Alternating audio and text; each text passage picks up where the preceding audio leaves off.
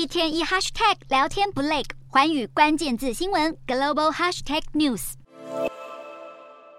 美债殖利率曲线出现一九八零年代以来最严重的倒挂，加上美国企业近期公布一系列喜忧参半的财报，经济衰退警讯打压市场情绪，美国科技股开高走低，一蹶不振，美股四大指数多数收黑。道琼指数下跌两百四十九点一三点，收三万三千六百九十九点八八点；纳斯达克下挫一百二十点九四点，收一万一千七百八十九点五八点；标普五百下跌三十六点三六点，收四千零八十一点五零点；费半指数小涨四点零零点，收三千零五十九点六二点。欧洲股市方面，欧洲企业财报和收购消息振奋投资人，暂时抵消市场对于欧洲央行进一步升息、冷却通膨的担忧。欧洲三大股市全数齐扬，英国股市上涨二十五点九八点，收七千九百一十一点一五点；德国股市晋阳一百一十一点三七点，收一万五千五百二十三点四二点；法国股市上涨六十八点五三点，收七千一百八十八点三六点。以上就是今天的欧美股动态。